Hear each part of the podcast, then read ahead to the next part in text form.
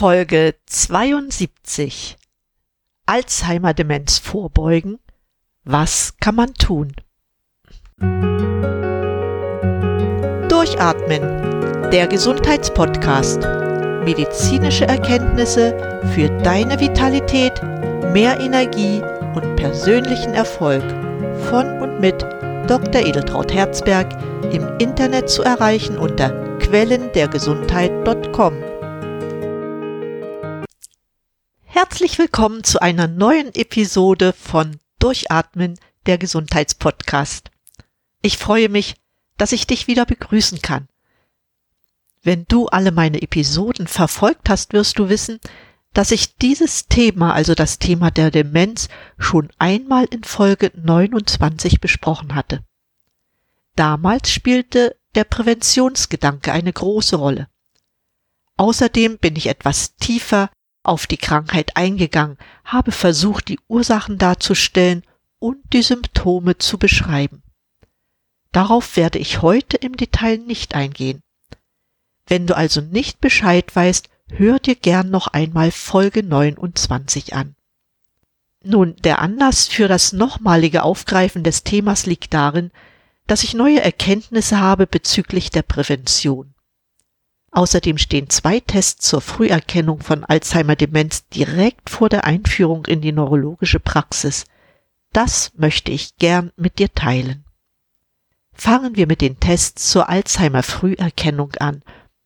Früherkennung ist für viele Menschen wichtig, einschließlich der Ärzte, die in der Therapieverantwortung stehen.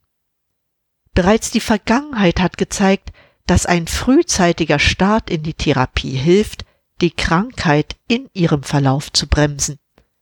Deshalb sind Tests für die Früherkennung enorm wichtig.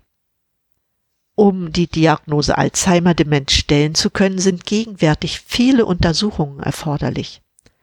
Es reicht nicht nur zu schauen, wie vergesslich jemand ist und wie sich sein Wesen verändert. Neben Alzheimer gibt es weitere Demenzformen. Einerseits sind es sekundäre Demenzen, die im Rahmen von anderen Grunderkrankungen, wie zum Beispiel bei Lebererkrankungen, entstehen können. Aber auch bei neurodegenerativen Erkrankungen, zu denen ja bekanntlich die Alzheimer-Erkrankung zählt, gibt es weitere, wie zum Beispiel die Lewy-Body-Demenz oder aber auch die Demenz im Zusammenhang mit der Parkinson-Erkrankung. Immer dann, wenn andere Erkrankungen mit im Spiel sind, kann die Diagnosestellung einfacher sein. Wie also diagnostiziert man Alzheimer? Zunächst wird die gesamte psychometrische Testbatterie durchgespielt. Das reicht von Gedächtnistests bis zur Einschätzung von Verhaltens- und Persönlichkeitsmerkmalen. Weiterhin wird ein Bildgebungsverfahren, zum Beispiel ein CT, durchgeführt. Dabei erkennt man Veränderungen des Gehirns, zum Beispiel die Schrumpfung verschiedener Bereiche wie des Cortex und besonders der Hippocampus-Fraktion. Gerade dann, wenn der Hippocampus, das ist unsere Lernzentrale, betroffen ist, liegt der Verdacht einer Alzheimer-Erkrankung nahe. Auch können sich im CT Ablagerungen zeigen, die sogenannten amyloiden Plaques. Es hat sich jedoch gezeigt, dass deren Auftreten nicht unbedingt für eine Alzheimer-Erkrankung spricht. Dazu gibt es eine Studie von David Snowden. Da nahmen 678 Nonnen im Alter zwischen 76 und 106 Jahren teil. Snowden testete die geistigen Fähigkeiten der Nonnen über viele Jahre und untersuchte nach deren Tod die Gehirne auf Anzeichen einer Demenz. Das Ergebnis überraschte einige Gehirne von Nonnen, die überaus geistig aktiv waren und über ein ausgezeichnetes Gedächtnis verfügten, wiesen Plaques auf wie bei einer schweren Alzheimer-Demenz. Damit war die Lehrmeinung widerlegt, dass Plaques allein für die Entstehung von Alzheimer verantwortlich sind. Weiter steht eine Liquor-Untersuchung an, um den Verdacht zu bestätigen. Hier wird geschaut, ob bestimmte Proteine also Eiweiße, in veränderter Konzentration vorliegen. Eins dieser Proteine ist das sogenannte Tau-Protein, das spezifisch erhöht ist bei Alzheimer-Demenz. Ja, Wenn die Demenz fortgeschritten ist, gibt es eine ganze Reihe von Untersuchungen, wie du gesehen hast, die die Diagnose bestätigen. Und was ist mit der Früherkennung? Was die Therapien anbelangt, so hat sich gezeigt, dass es kaum Möglichkeiten gibt, den Prozess der Gehirnveränderung aufzuhalten und die Krankheit zu bremsen.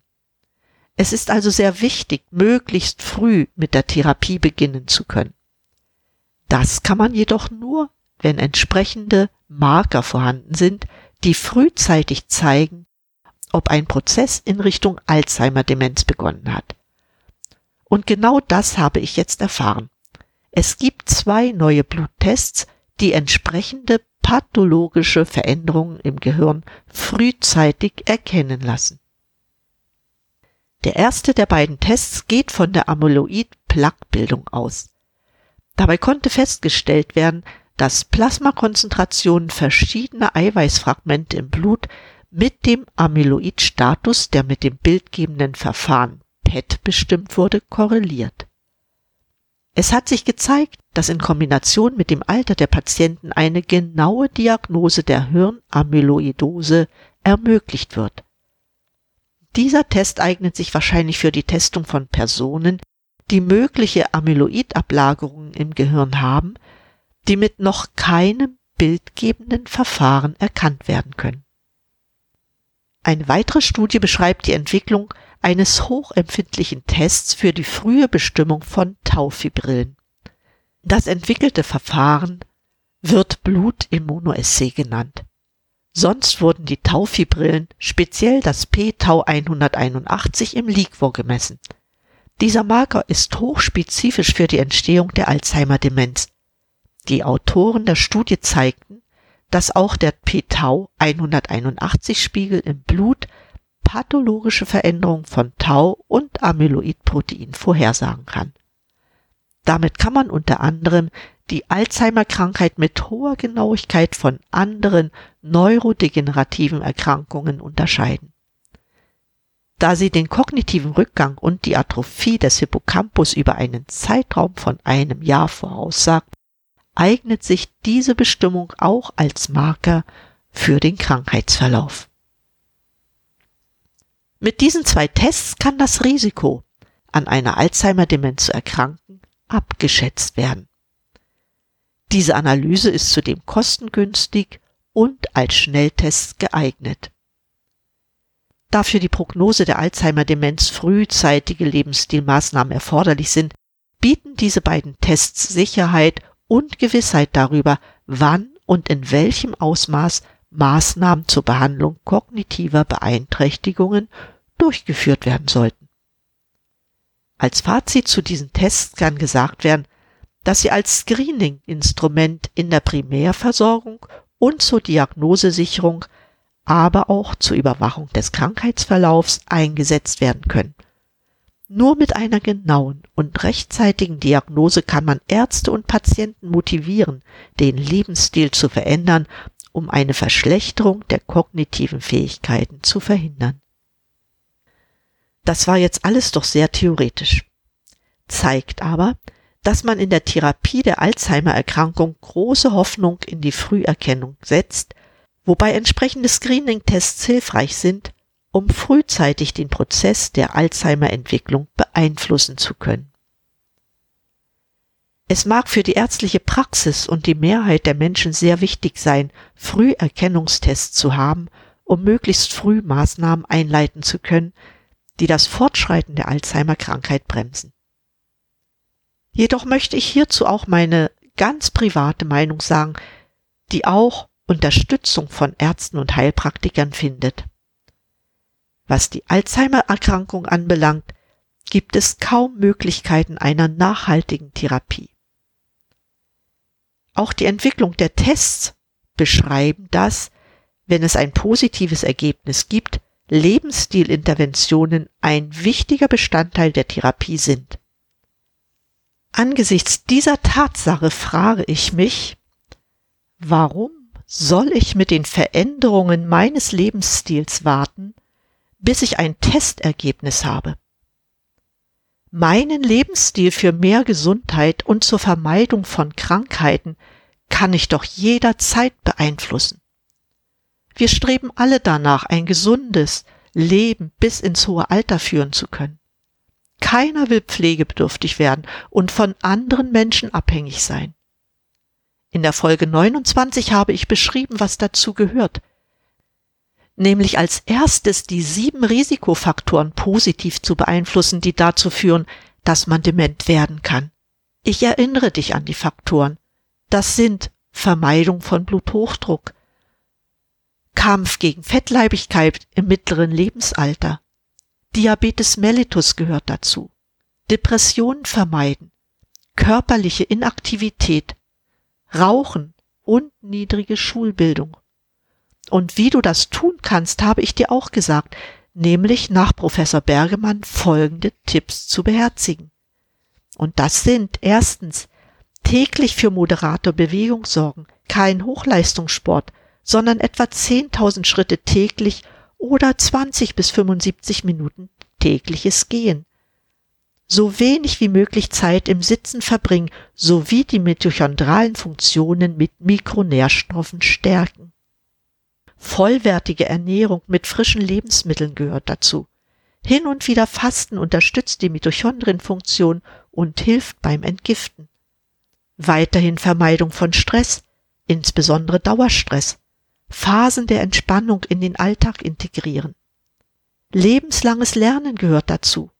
Wir brauchen lebenslang Anregungen und sollten neugierig bleiben. Auch die Gesellschaft spielt eine große Rolle. Menschen altern gesünder, wenn das Alter positiv besetzt ist, wie zum Beispiel in Japan. Wir wissen, dass sozial benachteiligte Gruppen schneller altern. Sie werden auch eher dement. Bildung ist ein wichtigerer Einflussfaktor als Geld. Und zum siebten gemeinsam mit Freunden aktiv sein. Das gehört alles unbedingt dazu. Ich möchte noch kurz auf einen Risikofaktor eingehen, der auch für die Entstehung der Alzheimer-Demenz eine entscheidende Rolle spielt. Das ist die Durchblutung im Gehirn. Es leuchtet sicher jedem ein, dass nur eine gute Durchblutung dafür sorgt, dass die Zellen im Gehirn, also auch die Nervenzellen, optimal versorgt werden, damit sie Energie produzieren können. Und die Zellen müssen auch von Stoffwechselendprodukten entsorgt werden, damit keine Entzündungen entstehen können. Entzündungen spielen bekanntermaßen bei Alzheimer auch eine große Rolle. Das bedeutet aber, wir müssen dafür sorgen, dass die Durchblutung in den kleinsten Blutgefäßen, den Arteriolen, Kapillaren und Venolen gut funktioniert. Denn Versorgung und Entsorgung der Zellen erfolgt fast ausschließlich im Kapillargebiet. Das bedeutet, dass die Mikrozirkulation funktionieren muss, wie ich es auch bei der Behandlung von Rückenschmerzen beschrieben hatte. Wenn du die Sendung gehört hast, weißt du auch, dass es keine Medikamente gibt, die die Mikrozirkulation in den kleinsten Gefäßen beeinflussen können. Damit kommen wieder nur physikalische Therapien in Frage und ganz speziell die physikalische Gefäßtherapie.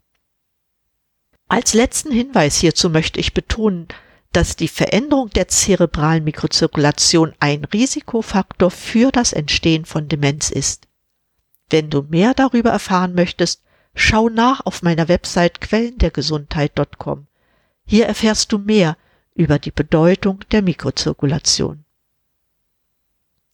Zusammenfassend möchte ich noch einmal unterstreichen, dass die Entwicklung von Früherkennungstests sehr wichtig ist. Sehr viele Menschen sind nämlich nicht bereit, etwas für ihre Gesundheit zu tun, wenn sie noch nicht erkrankt sind. Wie Voltaire schon sagte, verdient man in jungen Jahren sein Geld, um gut leben zu können und erst später investiert man Geld in seine Gesundheit. Ich möchte dich ermuntern, nicht zu warten, bis es dir nicht mehr so gut geht.